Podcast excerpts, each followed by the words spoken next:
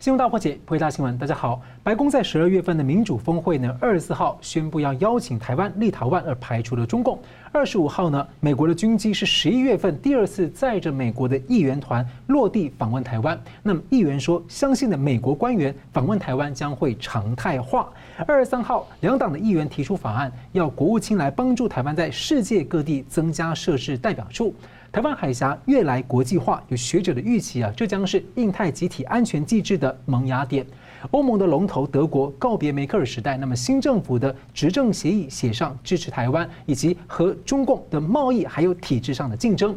立陶宛射出了外交抵制北京冬季奥运的第一枪，那么欧洲这一大一小的效应加成，会否加速欧洲对中路线的变化呢？那么中共霸凌台湾、恫吓台商呢？中华民国政府呢是准备要反制，要提出迫害人权的中共高官名单，禁止入境。法轮功团体呢就提交了一批曾经在各国被控告的中共的高层名单。那么台湾的立法院呢，在二十六号是一读了马格尼茨基人权问责法，来跟许多的国家来共同形成一个反制人权迫害的网络。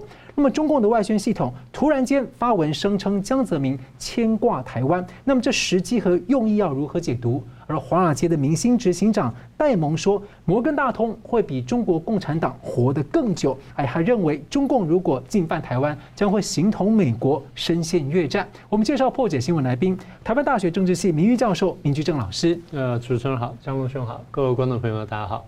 资深政经评论家吴家龙先生。主持人好，明老师好，各位观众大家好。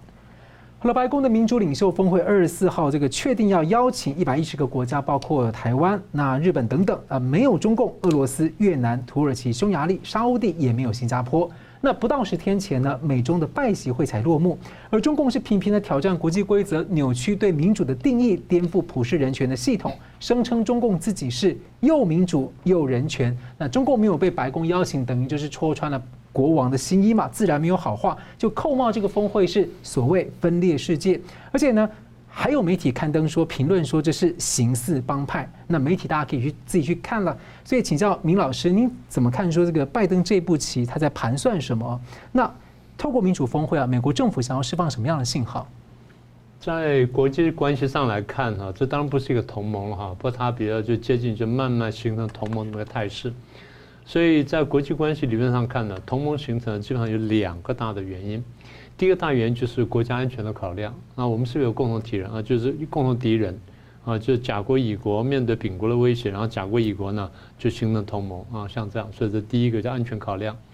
第二个呢，常常是相同的价值观，这种相同的价值观在过去呢，西洋历史上比较明显的表现在表现在宗教上，嗯啊，宗教上就是我们相同宗教形成的同盟啊，另外一个相同宗教形成同盟，两个同盟对打。所以它既是两个同盟集团对抗，对抗也是两个宗教的对抗。那么现在在当今社会当中呢，那宗教战争是非常罕见了，但是价值观的对抗呢，倒是非常常见的。所以我们说，如果说国家之间要要结合或者抱团的话呢，大概这两个原因：第一个是安全原因，第二个是价值观原因。那这两个因素呢，在二次大战之后，在二战之前呢，当然都存在或者都先后出现过。但二战之后出现，二战之后呢，我们发现一个现象比较特别，就是价值观的对抗变得越来越明显啊。就比如说，呃，最明显就是二战之后，大家在不知不觉当中呢，突然之间共产集团开始兴起了。在一九四五年，当苏联从东边打进来，打了这个纳粹之后呢，然后用它力量开始扩张，在东欧那边慢慢扩张，所以一下子呢，它的力量就进了进到了差不多将近十个国家里面。那最后八个国家共产化，七个半了，因为德国是半个了，所以我们叫八个国家共产化。那么有些国家呢，慢慢开始左倾，然后开始摇摆。所以面对这种态势呢，那西方国家呢，尤其是以美国为主的西欧国家呢，比较担心，所以很快回应呢，就形成了北大西洋公约组织。而这个北约组织呢，到今天还存活。所以，当美国形成北大西洋公约组织后，那那边呢就形成华沙公约组织。那同时呢，苏联跟几个国家、几个共产国家呢就开始结盟。当然，比较突出的一个就是这个中共了。呃，中苏同盟条约呢，一九五零年形成，然后北韩、北越等等，然后全世界就铺开了。所以一旦共产国家呢，在西方国家看起来就是，我们才刚刚打完纳粹啊，才打完一个强大无比无比的敌人，就出来一个更强大敌人。这个敌人呢，以莫斯科为中心，以武力为方式呢，四面八方扩张。所以大家想说，怎么去对抗？就形成围堵理论啊，我就形成围堵圈或这个围堵理论。那时候刚好是共产国际积极在扩散对对对，是没有错。所以就是说，民主跟共产开始对抗。换句话说呢，它形成的就是一个共产跟反共产的对抗。那么这些反共国家，除了刚刚讲说北大西洋公约组织之外呢，还有公约、中央公约，还有东南亚公约、美日安保，然后美菲安保、美泰安保，再来呢就中美协防协定。中美协防协定是比较晚的，那是韩战以后呢才形才形成的。所以我们看见就是我们现在一讲的围堵圈或者围堵线呢，就那时候慢慢形成的。那么也就是说，因为共产主义的扩张对人类的自由安全形成了新的威胁，所以大家必须对抗它。那反过来说，当第二次大战之后，大家开始进行经济改革啊，土地改革了，经济改革等等，慢慢，所以工业化变成一个不得不走的一个方向之后呢，就出现一个现象，因为工业革命它冲击的不只是经济或者科技，它冲击是当经济开始大大发达，经济变十倍、百倍增长之后呢，它对人类的社会带来很大冲击，这细节我不多说了，对社会、对文化乃至对政治的产生冲击。所以最后结果就是，不但我们看见是经济市场化了，我们看见政治市场也市场化了。经济市场化就是大家把商品拿到这个市场里面去卖。那么什么叫政治市场化呢？或政治活动市场化呢？大家把政治商品拿到政治市场上去卖，比如说卖候选人啦、卖政见啦、卖政党，让大家来公平竞争。所以制定一套这个市场化竞争的这种竞争规则，这个叫做民主政治。所以民主成为世界潮流是这样的，它不是凭比如说我们大家喜欢民主，而是真的是社会变迁到这一步，大家发现说用这个办法呢，大家才能相对公平的竞争啊。所以民主成为世界潮流。那么民主成为世界潮流，大家就发现说，在工业革命之后，第一你不顺应这个发展的，你的这个经济可能会失败；而你不顺应的发展的话，你的政治也可能会出问题。至于为什么我们讲说？在当代，你可以看到，就是大部分，如果说经济不很发达的话呢，民主也不容易成功。嗯，那反过来说也大体是如此，但不是百分之百吻合。那为什么说是潮流，就是这个道理了。好，那现在就看到一点了。你说刚才讲说成团什么的，然后有人又批评说啊，你们在违背联合国的这精神什么等等。俄罗斯、中共这些国家不也在干同样的事情吗？是不是这样？俄罗斯跟中共、跟北韩、跟伊朗、跟古巴、委内瑞拉等等这些国家，都是恶名昭彰的迫害人权的这些国家。结果很多人进了这个联合国人权委员会，这不是很奇怪的事情吗？然后这些人权恶棍在把持人权委员会，在批评这人权纪律比他们好得多的国家。你说谁是恶棍呢？谁在拉帮结派呢？好，那现在回到我们先讲的主题是什么呢？我们讲主题是说。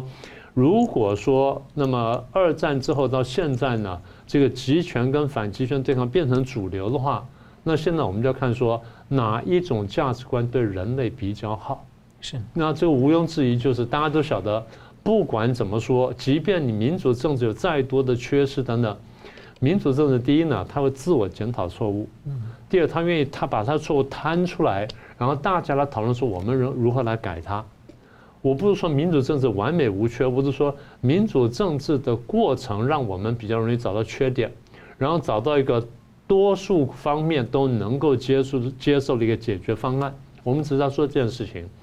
从政治学家角度来看，没有任何制度是完美的，我们也很难找到完美制度。为什么？因为人性本身是不完美的，我们必须在不完美的人性上面。建构一套制度，使得制度呢能够让人性比较好的部分发挥出来，把不好的部分压制下去。这是我们讲的民主政治的真谛。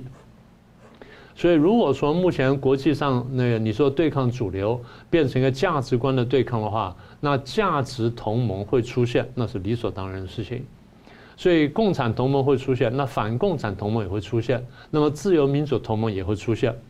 那么我们晓得说，在美国呢，民主党、共和党两党呢，一般来说，民主党比较注重价值观，有比较强的理想主义；不管我们赞同不赞同这理想主义，但它毕竟是有一个理想主义在那里。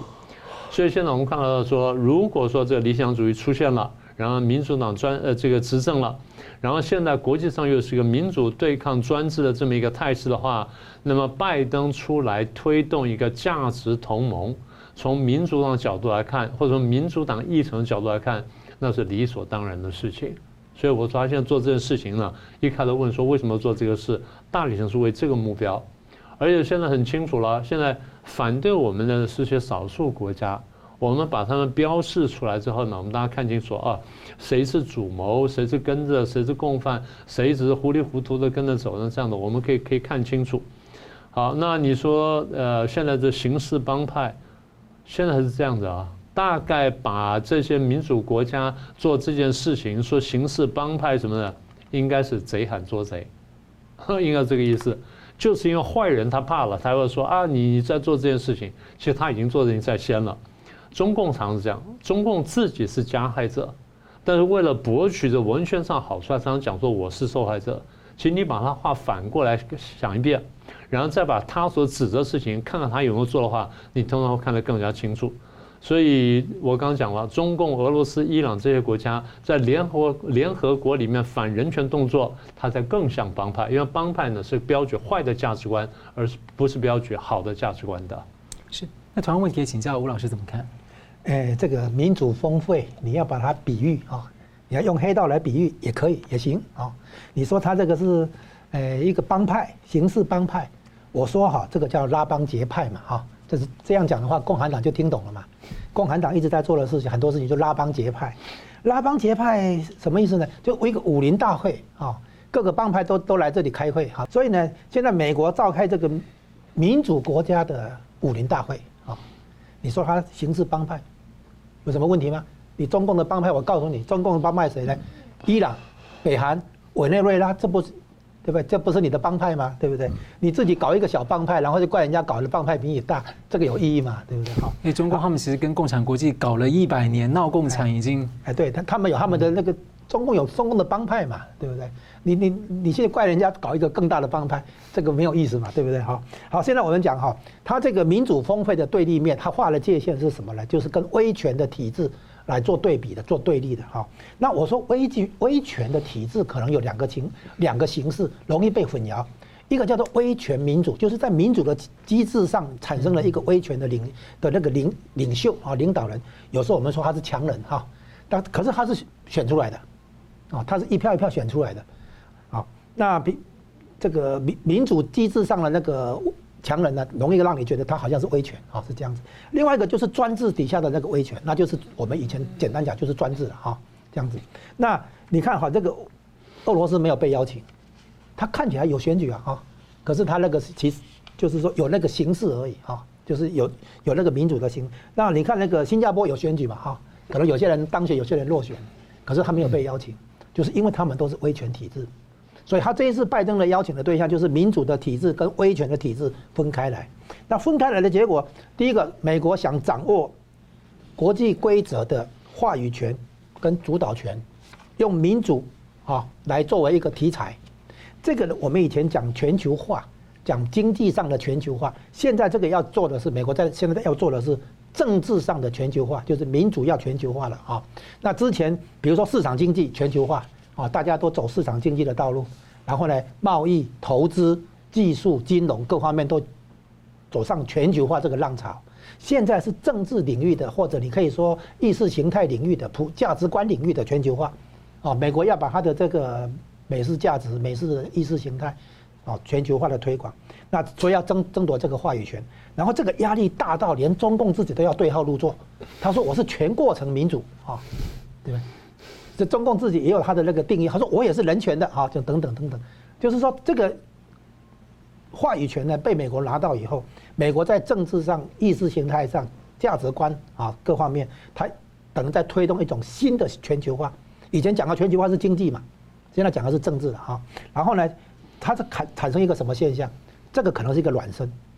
我猜测，接下来这个民主峰会，说不定变成一个组织架构。叫做民主同盟，啊，变成一个从一个会议开个几回下来以后，现在是视讯会议，将来可能是实体例会啊，实体会议，然后呢，可能变成一个民主同盟，形成另外一个国际组织，这就呼应到刚才明老师提到好国际组织的问题啊。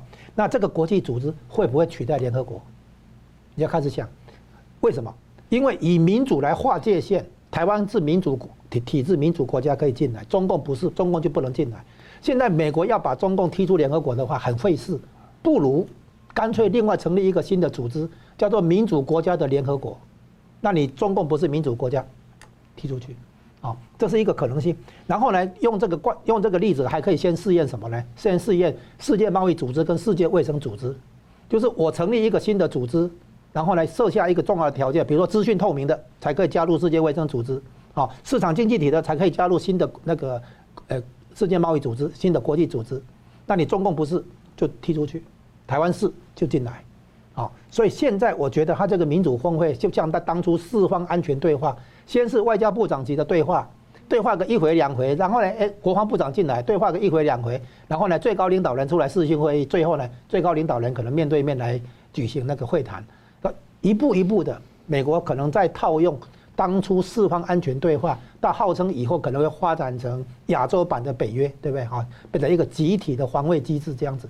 那所以现在先开一个会啊，视讯会议、民主峰会，然后将来说不定呢，诶，召开一个一百多个国家参加的一个民主同盟，啊，那说不定就变成一个国际组织。那这个国际组织等于是另另一种形式的联合国。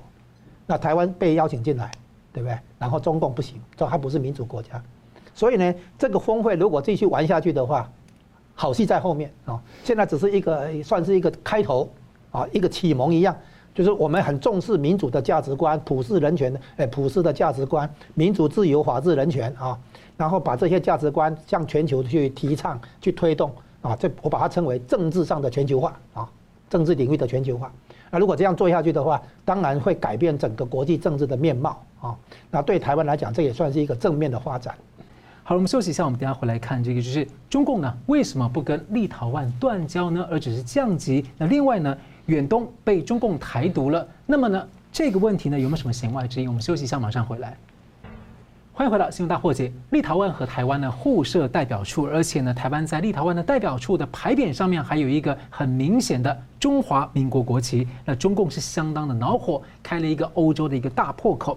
那么国际上许多人曾经预测啊，中共会和立陶宛断交，不过呢，目前中共是把两国的关系降为代办级。而由于中共迫害人权呢，立陶宛的体育部长已经表态，他说很多的官员可能跟他一样是不会参加北京冬季奥运了。那这形同开出了国际上的外交抵制的第一枪。像美国、澳洲都还在考虑，都说正式考虑，但是他已经先开枪了。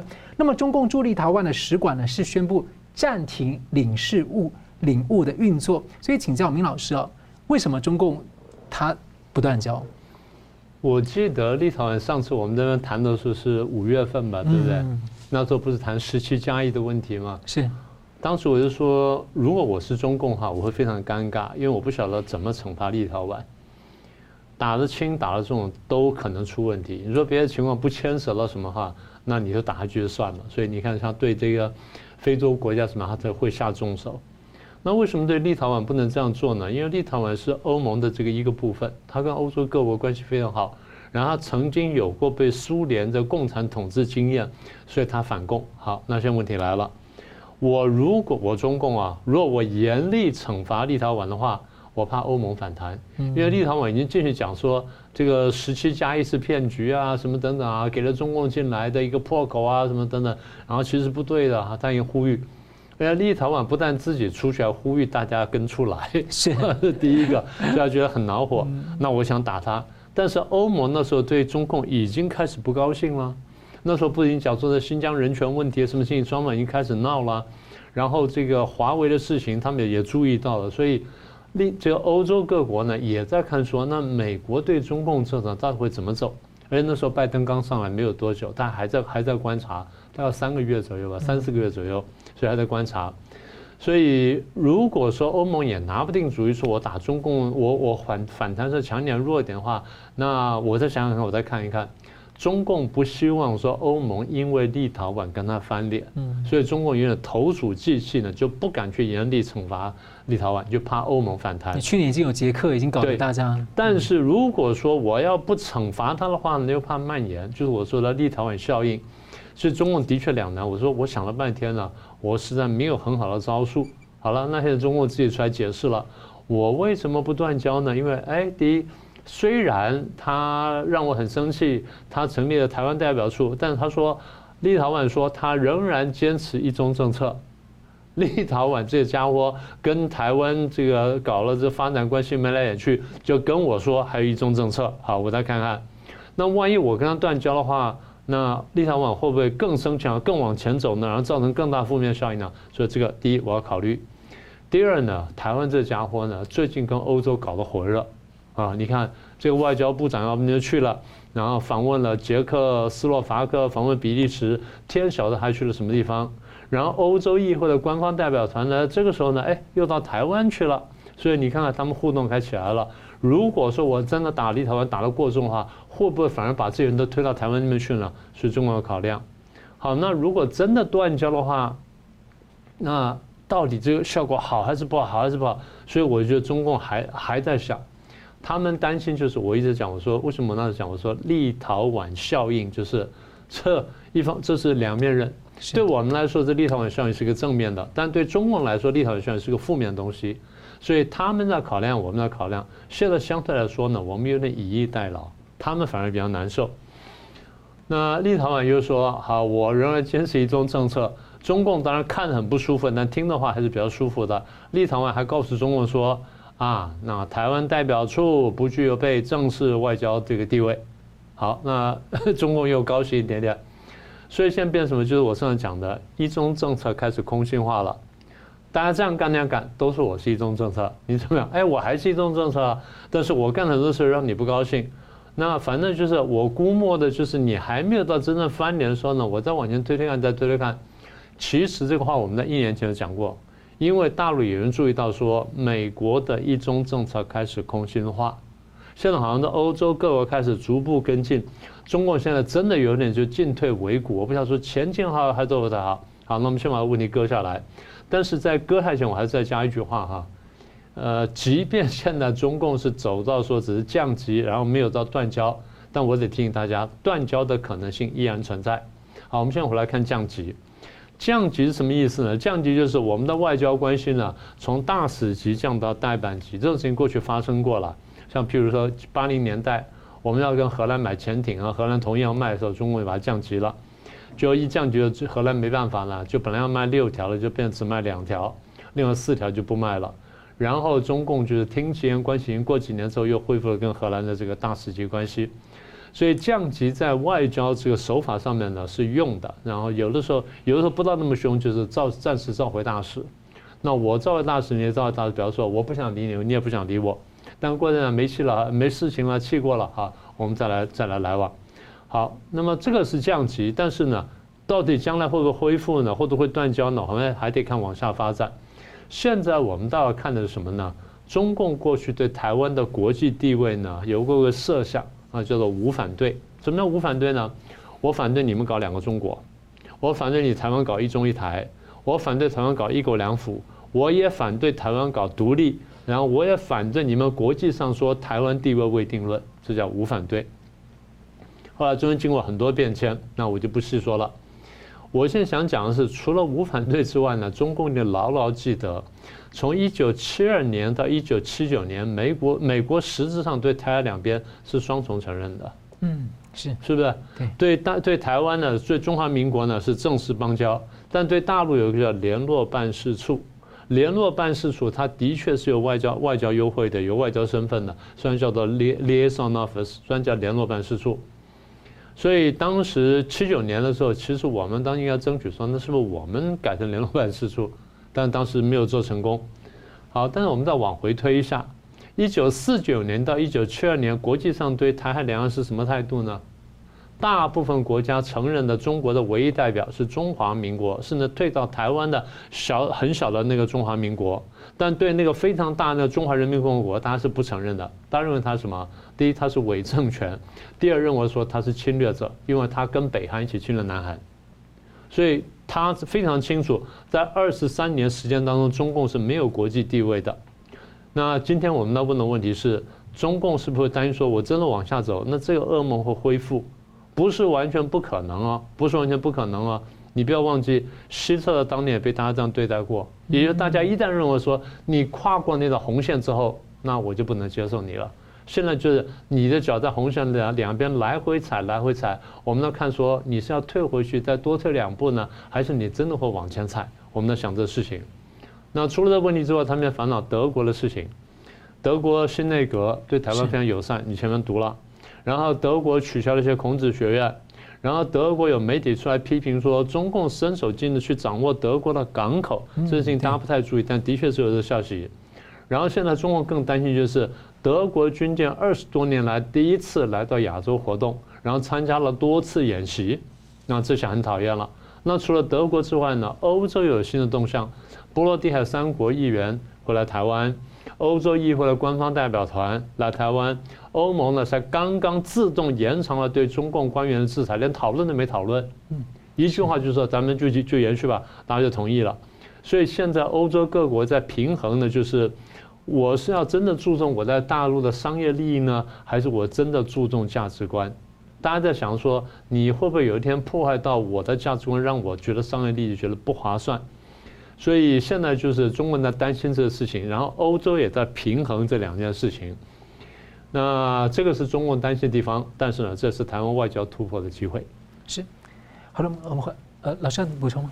哎，立陶宛这个事情哦，我简单讲一下，就是把把它看成是把台湾跟中华人民共和国分开处理的一个现象。从欧盟、从捷克哈，还有德国这些很多国家，慢慢的会把台湾归台湾。那中国这边的话，那个把它算成在中华人民共和国这样一个一个分开处理，啊，这个不排除以后可能会统一或者可能会独立，但是现状之下，啊，中华人民共和国不能代表台湾，啊，不能宣称它拥有台湾的主权这样的一个事情，所以目前的发展在这个往这个方向在走，包括欧盟、包括德国的这个日本的论述都一样，美国的论述一样，就是把台湾跟中华人民共和国分开处理。好，我们现在看到，在台湾是背景比较青蓝的远东集团呢，这个台商在中国大陆啊，突然被重罚了大约二十亿新台币。那么中共国台办呢，最近还说绝不许支持所谓台独的人在中国大陆赚钱。不过中共所谓台独的定义啊，几乎在台湾是只要不支持共产党的红色统一，大概都会被台独啊。那中共整肃了中国大陆的阿里巴巴、腾讯、新东方等等。还有港版国安法吓走了大批的港资外资，现在又整肃一个指标性的台商，所以请教江龙大哥，这个被台独，你认为中共是认真的，或者是一个借口？是中共所谓要共同富裕指向台商外资的一个信号嘛？那因为台湾的国发会最近又说要延长加码鼓励台商回流的这个优惠措施，或者中共反而是 要帮台湾一把？他很认真的在对台商进行共同富裕啊，在借口借口。啊，是打台独分子背后的金主，这样怎么样？哈，他共同富裕这件事情，他很认真，啊，然后呢，轮到台商的时候，他借口说成说，哦，他在反台独，他在打台独分子背后的金主，这样，所以台独这个东西，你所的你所你所谓的那个远东集团被台独这件事情是借口，但是他认认真在做的事情，是对台商也要共同呼吁，就是要把台商的钱那个掏出来。啊，那这个这里的话，已经让你台湾这边的很明显了哈，他的没有人相信徐旭东是独独派的了啊。那你也知道，在台湾的企业的话，通常都是两边都下注了，不会只压一边嘛，对不对？那所以你你去讲那个徐旭东还是远东集团是什么台独的那个在大陆赚钱支持民进党，这个说不通啊。因为他根本不了解民主政治运作。因为我们台湾人现在流行讲一句话，说我们选人不选党啊，谁做得好会选谁嘛。啊，对，就是说不是民主机制之下的话，企业它不可能单压压单边嘛，嗯，它一定是压两边嘛。很多企业它像远东集团对国民党的候选人，说不定给的更多。你你为什么不去查一查这个方面的资料？你光是说他他给那个绿的他那个候选人，叫民进党的候选人，对，所以这个东西是借口。因为国民党是他们的华独嘛，这个是借口啊，就是说他以打台，他对台湾的时候就搬出打台独、对付台独这个来当借口，他其实是打台湾或打台商啊。比如说他不买台湾凤梨，他说是对蔡英文政府的台独路线的一个警告。那其实他是外汇不够用嘛，啊，他对澳洲也一样啊，就是说他表面上有一个理由，但是那个理由背后有真正的那个原因。现在我们来看哈，这个习习近平所领导的中共啊。现在打台商，之前打什么？打中国内部的大型民营企业，是哦，就蚂蚁金服、这个阿里巴巴，还有呢补教业那些大公司，哦，在国外有上市的或者准备要上市的，他连中国自己的企业先打，然后呢，这个伤害到这些大企业背后的国外投资人，包括华尔街的诶避险基金啊，或者华尔街的一些风险基金啊，那个私募基金等等，然后打到什么日本软银。这些专门在针对新兴事业啊做做培做培养的，啊，然后呢，日新加坡的淡马锡政府的基金，这些都受伤，所以呢，他如果连那个国际资本、华尔街的那个资本都收割的话，那对台商收割也是早晚的事。所以呢，他已经不在乎说你是不是统派独派，在台湾的以台湾来来讲，他现在就是要连台商也要收割，所以这是一个很明显的信号。那我们说联系起来。从他打香港，啊，然后去那个那个打那个阿里巴巴马云啊，打那个海航王健，你把这些事情串起来，表面上看你会把它说成这个是权力斗争啊，这个也是事实，就是说习近平对江派啊，江泽民、曾曾庆红啊、周永康这些江派做一个斗争，但是这个斗争的本质很奇怪，因为你以前看啊，中共的权力斗争，你看啊，毛泽东在斗的时候，彭德怀。刘少奇、林彪是你死我活哎，纯粹政治上的斗争的话是真真的是到了这个拼 这个拼刺刀的阶段了，你死我活。可是你看习近平斗江泽民江派斗了半天，也还好像没到你死我活。为什么？因为真正在斗的并不是权力这一件事情，现在在斗的东西是背后背后什么东西？我把它称为金融利益。好，那我现在要讲一个新的概念，就是说中这是一个中国版的南北战争。那我们先讲一下美国的南北战争是怎么来。表面上林林肯的那个北方是解放黑奴，但是这是表面上的理由。它真正的情况是哈，美国的南方是农业，对不对哈？然后还种棉花，棉花是什么？棉花是出口，出口到外面做什么？当年是十九世纪前半期的时候，工业革命的主要产业是纺织业，纺织业的原料是棉花。所以美国的南方呢，等于它的棉花就是相当于我们今天讲的科技业的供应链一样，它是原材料，对不对？主力产业纺织业的那个原材料。所以美国南方加入国际贸易，它要自由贸易，它不要保护。你保护的结果的话，对方对我的棉花课税对我不利。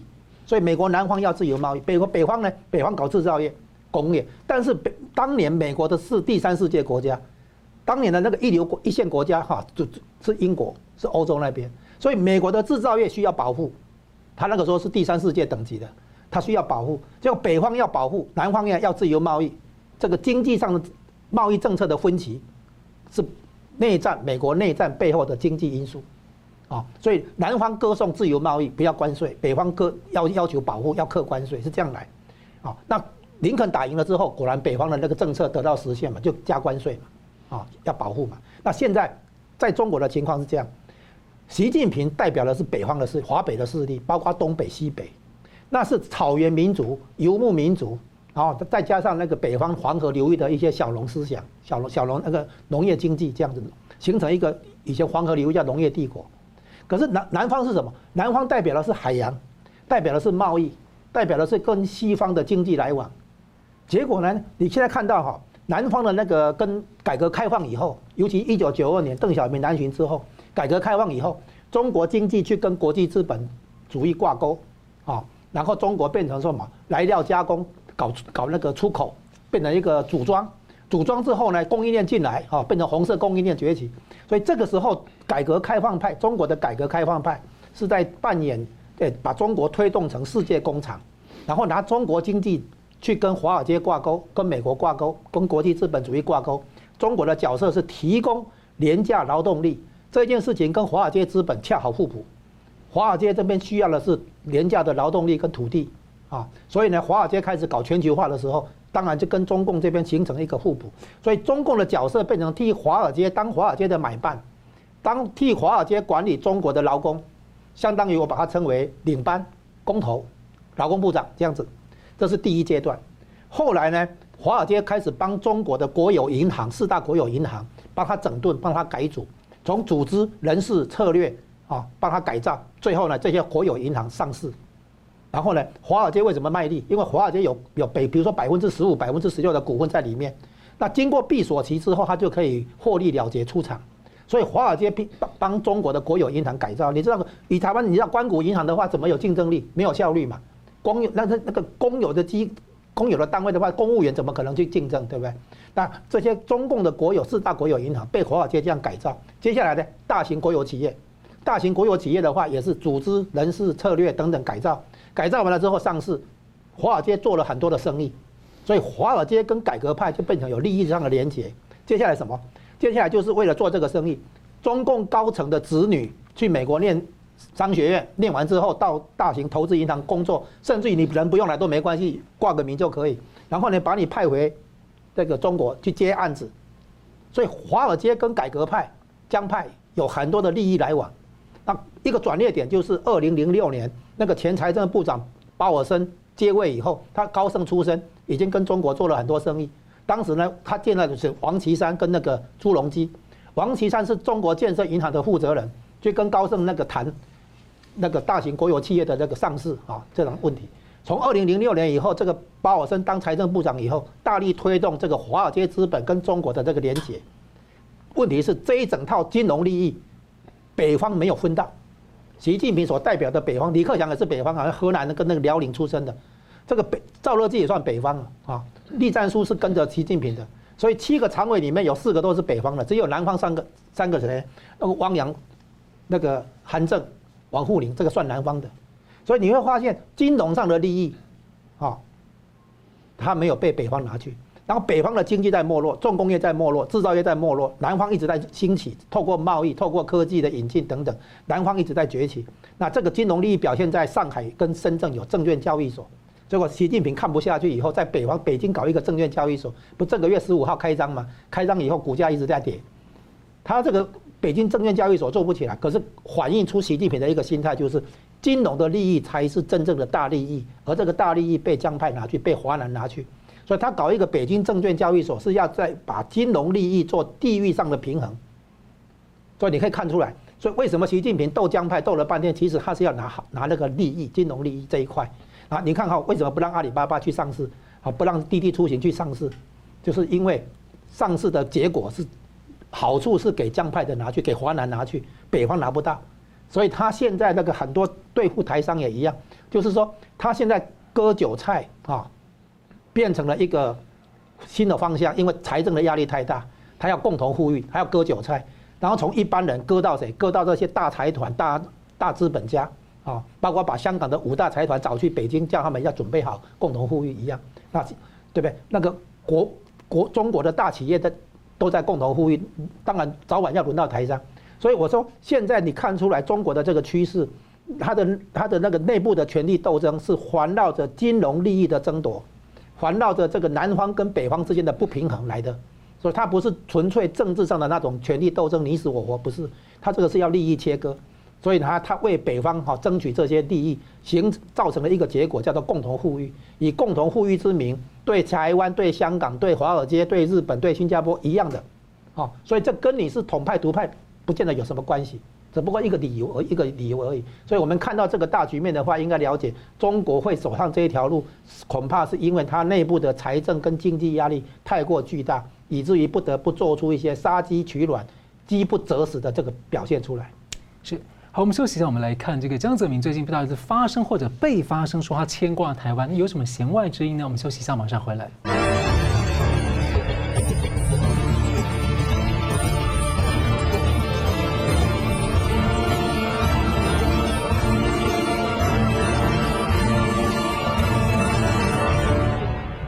欢迎回到新闻大破解。这个台湾是国际热点呢，中共呢突然有政治老人隔代发声，那被认为是涉及中共大外宣的海外多维网呢发表了声称是江泽民讲话的文章，说江泽民说呢，这个台湾问题是他最大的牵挂。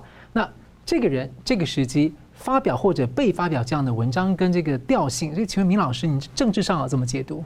最后我一看了觉得非常奇怪，后来我上网去查了这篇文章又拿掉了啊，拿掉了，又拿掉了。但至少我还没找到，但我看到我的因为人家传了全文给我看，那我看完之后觉得很惊讶。然后后来也看到人家一些分析啊，坦白说，你刚说此时此刻，对，此时此刻发表这东西是有点奇怪。我们先还原一下他说了什么。嗯。呃，据说就是他在二零零四年他不是交班嘛？其实原严格说他是二零零二要交班。对。二零二要交班的时候，突然间当时临时动议说，几个军头举手说，呃，我提议让江泽民同志再干军委主席再多干两年。理论上，当时胡锦涛的接班是应该党党的这个总书记跟军委主席要一并接的。现在突然有人动议说要让他再多干两年，这个等于形同是软软性政变。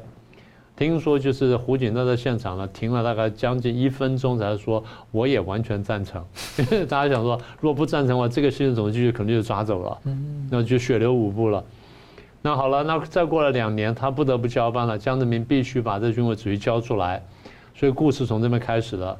所以江泽民说哈，军这个江泽民把军委主席交给胡锦涛之后，他说，台湾问题是我最大的牵挂。啊，那不管真假了，反正那是这么报道的。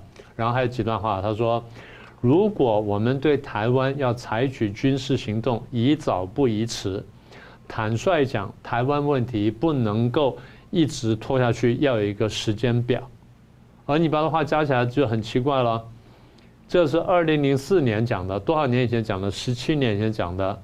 那十七年前讲说有时间表，都已经一路拖下来了。现在过了十七年之后呢，突然没头没尾就跑出来了，所以这个是我我记忆当中中共领导人讲说要有时间表这个事儿呢，这还是非常少见的事情。但是我们要晓得，邓小平有讲过，跟跟这个江泽民讲过，要理性的处理中美关系，要理性的处理海峡两岸的关系，所以这东西的话是有点点矛盾的。那么在这矛盾当下呢，现在把这个话抛出来了，然后又有人评论说，所以呢，这意味着中共的元老将统一台湾的重责大任交给了习近平。那从中共角度来看，说这个东西了不起了，然后非常冠冕堂皇，非常重要。但坦白说，对习近平而言呢，这话呢是祸福参半的话。哎，他说怎么会呢？这不是明明这么一件光荣伟大的任务要交给他，什么叫祸福参半呢？那也就是说，是你要去办，那你如果办得成，那当然是对共产党来说大功一件。那你办不成呢，或你没有去办呢，那是不是你将来第一就是拿这句话来批判你呢？甚至就是时间没有到，拿这句话就把你推翻下台呢，或者搞什么动作呢？对中共来说，这种话呢，不见得是个好话的。他自己说是他的事，但人家把它降在他身上的话，那变成他的一个责任，他的一个负担，他要必须要完成事情。好，那现在我们回到一个核心问题：为什么现在又拿来再讲一遍？大家记不记得我们在分析六中全会跟分析的决议文那个，就是第三份决议的时候，第三份历史决议的时候，我们在讲，我们说有些现象有点奇怪，嗯啊，然后有些事情呢不太寻常，但中共把很多人捂得很紧，但是我们还是看到一些端倪。譬如说，这个第三次决第三份决议文里面，呃，本来说是不提这个江泽民跟这胡锦涛的，就提了。然后虽然字数不多，但毕竟还是提了。然后也提了什么科学发展观，也提了这个什么三个代表什么等等，也然后也讲了。好的，第一个。第二呢，但是这个又又用一段话说，但在一段时间内，党的组织呢放松了、软了、瘫掉了什么等等。那这段时间是什么时候啊？你活得一算呢，就江泽民跟胡锦涛执政的时候，所以这第三份决议文里面又暗批了他。好，那这第二件事情，第三件事情就是前两天吧，前几天呢，新华网发布了一个消息说啊，他们这个讨论这个决议文讨论非常热烈，什么等等，然后一共提了多少几百条意见，然后就整理成多少条，然后这再要修改了多少多少处，什么等等。一般来说这种决议文不会有这么多修改，这是第一点。第二点是不会有这么多讨论。而且还把这个状况告诉大家。现在他把这状况告诉大家，他他说到什么地步呢？然后，往往是有的代表还没说完话，然后还没做下去，另外代表已经举手站起来讲话了。所以他要表现的是一个讨论热烈的这个状态。我们看见是一个争论热烈的状态，因为中共一般来说不讲东西，一讲东西啊必必有所必有原因的。所以我们在讲说，现在在这表现是什么事情呢？我们在讲，习近平上台之后呢，一开始搞反贪腐呢，这些被反的人或者被整或可能被整人就心存顾忌，所以慢慢就形成了反习的派系。虽然没有完全抱团，但变成好几块，大家分别从不同的角度在用力。过去我跟大家分析过说，那么以江派为首的这些反习派呢，出了各种各样的招数呢去打习。啊，包括说用文宣去捧杀他啦，比如叫习大大、习大大，叫了一段时间之后，他说：“哎呀，太恶心了，太太肉麻了。”然后这个时候捧杀他了，就不许再叫习大大。啊，现在不说习大大了。然后中间又搞各种各样的手段，比如说二零零五年 A 股大跌，第一次大跌是真的大跌，但后面其实大跌了，官方说叫金融政变。我们最早讲的话，大家都说你们在胡扯，后来官方也说金融政变。然后香港风波出来的时候，我们说，哎，这个看起来有人在搞搞事儿，所以看起来这事情很难善了。一方面就是习近平担心将反反习的人呢会利用香港搞他，当然香港本身有反对的理由，但这件事情变成变成了反习派可以利用的一个借口，所以我也在说反习派在利用各种各样的机会、各种各样的场合，然后去反习。那包括我们上次讲过的美国大选的时候，不是有三个硬盘出来了吗？这三个硬盘里面出来各种各样的东西，后来为什么没没被处理呢？坦白说，这事情在美国司法是应该认真去处理的。没有处理，表示说它背后一定有猫腻，就连美国政治出现猫腻，而美国政治猫腻不是美国跑的，是从中国那边跑过来的，是借着想借着美国大选手回来去杀中国的内政，结果也没杀成功。所以当时我预筹说。反习派虽然这种没成功，将来还一定会再找机会再来。好，现在来了，所以六中全会那边争夺出来，看看也没有完全烧成功。好，我们再加一把火，这把火就是，你不是说你要让干第三任、第四任，你的理由什么？你能统一台湾吗？好，你你快点来，你加把劲。所以现在我把这文章推出来了，推出来之后，他晓得就跟彭帅文章一样，出来这二十分钟会拿掉了，但是火一定会烧。现在火开始烧了。所以现在是第一把，大家看到后面。总而言之，就是习近平现在提出理由说，我统一台湾是我干第三任或第四任的理由。好，那没关系，我们等着看看你做不做得到。所以反习派一定会盯着这件事情去抓，所以将来会把火慢慢烧大，就不断去烧。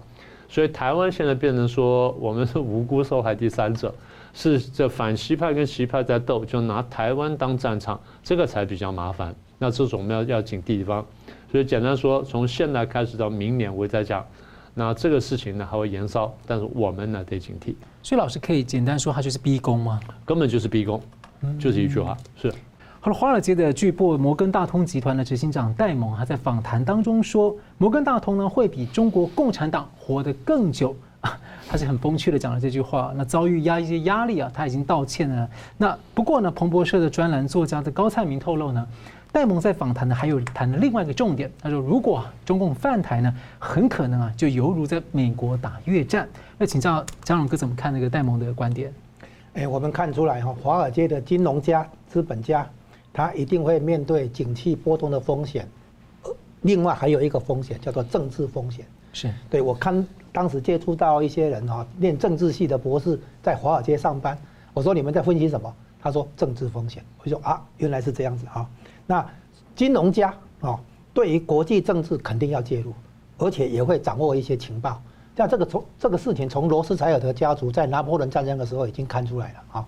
因为发动战争的双方都要发发行国家债券来筹款来发动战争，那这个事情就会联系到金融了啊，就进入金融。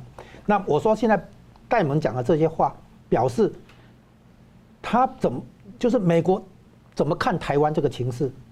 戴蒙或者华尔街金融界有一些权威性的情报跟评估，啊，那他不小心讲出来，其实信息量信息量很高，很很够的啊。我我有三点评论，第一个呢，大家在问拜登上来之后，美中关系会不会比川普时期好一点，对不对？那拜登说，我我们美中关系有三个成分，叫做合作的、竞争的、好对抗的。问问题是，戴蒙这个话，他说他，诶，他他。摩根大通会比这个中国共产党活得更久，或者反过来讲，中国共产党可能活没有没有办法活那么久。这一句话已经讲出来，美国人知道，啊，从政界到金融界到媒体，美国人知道，美国现在要把中共玩到垮台。他这个话已经讲，等于说他们都知道中共迟早要垮台，所以我说你中共活得不见得那么久嘛，你不见得可以活那么久。换句话说，美国人真正的底牌，美中关系的真正的底牌，美国一定一路把中共玩到垮台为止。这这这个信息上在第一点，第二点，他说那个如果中共打台湾的话，那就会相当于这个当年美国打越战，什么意思？越战是一个坑，美国掉进去，在那边那个消耗了很多国国力以后，才最后才硬是撤退啊，硬是从那边抽抽出来，哪怕南越被北越吃掉，在所不惜，不管了啊，就撤出来。那么把把把把中共打台湾比喻成美国打越战的意思，就是说台湾是一个坑，一个陷阱。要让中共掉进来，这个意思的话，等于是把台湾当一个饵，来引诱中共开第一枪，哦，然后呢，这因为台湾问题之所以会像越战的话，表示第一个会拖很久。美国打越战不是打了几年，八年嘛，哈，还是一段很长的时间。那表示中共如果打台湾的话，不可能速战速决，美国不可能让中共哈这么，诶。得逞啊，就是他说他身边的人都没有人觉得台湾会出事。他因为说如果中共打台湾的话，台湾就会成为他们的越南。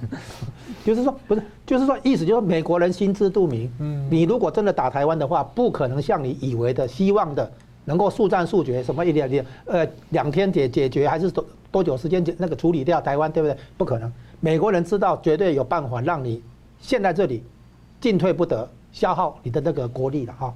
那这个东西呢，当然就是以台湾问题来刺激中共，让中共去发展很多的登陆舰艇、航空母舰，还有航空母舰的护卫舰等等等等，就是在新时代的或者说习近平新时代的军备竞赛，啊，拿台湾来刺激中共，逼通把台湾问题讲得很重要哦，江江泽民最后的牵挂嘛，对不对？好，等等，所以台台湾问题会变成被美国设计成一个陷阱，然后让中共跳进来，把中共拖。拖拖住，最后拖垮，所以他前后两句话是连起来的。他知道中共美国会把中共拖到垮，然后呢，这个拖垮的的这个对策之一就是台湾，台湾变成设计成一个饵，然后呢一个陷阱，在这里搞各种形式的军备竞赛。你看中共为了打台湾，他搞海军的建设，对不对？可是那些都是浪费啊。然后呢，这个这是第二点，他两句话都全全部可以串起来。拿台湾当做越南那样的一个陷阱，引诱中共来打台湾，然后拖垮他这样子。其实也不用引诱，中共嘛就一直想打的嘛。不是中共想打，但是他是嘴巴上想打，姿态做出来，他没有实际行动嘛。是。但他的工程兵部队没有南下，他的重装备还没有南下嘛。好，他嘴巴讲嘛，哈，派飞机会一会绕一绕这样嘛。好，第三点是这样。我我刚我前面提到说哈，华尔街资本跟中国的改革派是有金融利益的共。共通啊，他们共同有金融利益。然后呢，后来中国透过利益抓住华尔街，然后川普要对中国强硬的时候，华尔街会来扯川普的后腿。华尔街会说：“我这边还有重大利益，你搞什么呀？对不对？”哈，所以华尔街变成美中双方在争夺的战场。然后现在他带他的讲话等于华尔街表态了。华尔街会对中共讲这种有点轻浮的话啊，有点嘲嘲讽的话。对不对？说你你还不见得有活得我久，这种话讲出来的话，表示华尔街的心中中共的分量可想而知了嘛。所以华尔街已经看到中国经济跟中共的那个前途了嘛。所以他等于是华尔街在美中政府、美中两国政府在争夺华尔街这件事情上，华尔街应该是在表态了，就是知道说中共中国那边撑不住，啊，经济要垮，所以对华尔街金融资本来讲。当然要知道要怎么做嘛，啊，那就是说，原来川普还没有完全把华尔街争取过来，但是现在戴蒙的讲话等于已经看到新的国际形势，大概华尔街知道，啊，他们接下来的方向不是继续当熊猫派，而是要当这个屠龙派，哈，这撤要撤出中国。原来川普要脱钩，制造业脱钩还有一点进展，金融业脱钩没有，哎，在川普打贸易战的时候，很多资金还进入香港，哎。我认识一些朋友的的的小孩在香港工作，他们说奇怪，之前还是一直进来，现在华尔街大概已经看清楚了啊，才会讲出这一句话。是好，节目最后我们请两位来宾给我们一分钟总结讨论。我们先请明老师。呃，第一句我们看见这个国际上的价值同盟呢，现在正在开始兴起，所以台湾要赶上这个浪潮呢，能够对外交上有所帮助。第二就是立陶宛跟欧盟各国呢，对台湾外交呢开始友善，然后开始松动。台湾应该好好抓紧这机会啊！我觉得台湾比较大的机会在中东欧。嗯，我不说西欧没有机会，我说中东欧机会呢大于西欧，因为中东欧呢，第一就是他们有过共产统治经验，然后惨痛教训；第二就是他们的经济挂钩跟大陆呢比较没那么密切，所以两个条件呢，台湾比较发能够发展。第三个就是江泽民这篇访问呢，不管是他是主动要发出还是被发出呢，至少是一个很明确的就是反习派发出个讯号，就是我们现在开始逼宫。所以这个一直我们讲说，从现在开始到明年呢，会是一个很激烈斗争一个过程呢。我们大家真的是好好看一看。但是呢，呃，我们得提防它会冲击到台湾就是了，所以我们得要有所准备。是，翁老师。哎，我补充一下，回应一下，就是所谓的江泽民最后的牵挂是台湾这个意思，就是说反习势力把台湾推到江泽民面，呃不推到习近平面前。你不是要终身制吗？你不是要连任吗？你不是要集大权吗？那么你要履行承诺，把台湾拿回来，你做啊，你去做啊，把台湾推给习近平。啊，其实这是另一种斗争，啊，就是习近平是以收回台湾做理由、做名义来取得党内的权力，啊，然后他等于说你们给我时间，我把台湾拿回来。所以反习势力做到你你你你干啊你干啊，然后拿江泽民的话，从这里已经看出来哈，就是说综合最近的这些事情，我们台湾有两个很重要的，就是你看哈立陶宛的事情跟远东集团的事情，台湾应该要从中国撤出，不能像以前十年过去十年二十年不断的投资中国，现在情况已经变，人工成本变变高了，然后那个环保的要求变高了啊，然后关。打跟官僚打交道的成本变高了，所以台湾要懂得从中国撤出来。然后同时，台湾的外交突破口不是南太平洋那些岛国了，现在看出来，欧洲的一些小国反而是容最容易让我们突破的啊。所以呼应一下刚才明老师提到的，台湾的外交方向呢，要懂得到欧洲这种主流国家里面去找突破口啊。这个小国家反而容容易让我们诶争取过来啊。所以我们不要只看到说这个我们。抓不到，一下子抓不到大国，对不对？但是不一样，我们台湾要懂得那个那个见缝插针去找那个小国当突破口，来重新打开一个国际空间。而主要的诉求方向就是价值观、意识形态，就是民主、自由、法治、人权这样的一个旗帜。我们高举这个旗帜，对全球华人形成号召，同时也形成对台湾一个很很大的一个保障。是，好，非常感谢两位来宾精辟的分析，感谢观众朋友的参与。新闻大破解，每周三五再见。如果您喜欢我们的节目呢，请留言、按赞、订阅、分享，并开启小铃铛。那么，感谢各位呢长期对我们的支持。新闻大破解团队呢将持续为您制作更优质的节目。